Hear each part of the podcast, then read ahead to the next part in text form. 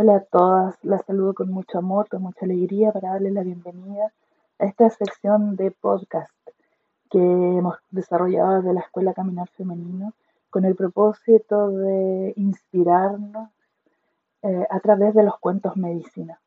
Los cuentos medicina son una herramienta maravillosa donde a través de historias que se han contado en distintas culturas y a través de los años, eh, poder acceder a una parte más profunda de nuestro inconsciente, de nuestro ser, a fin de conocernos, a fin de comprender en mayor profundidad quiénes somos y nuestra historia, y también para traer luz a aspectos que deseamos sanar.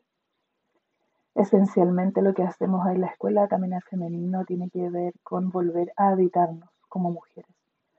Y eso implica volver a recuperar nuestra fuerza natural, y para eso necesitamos mirar lo que haya que mirar.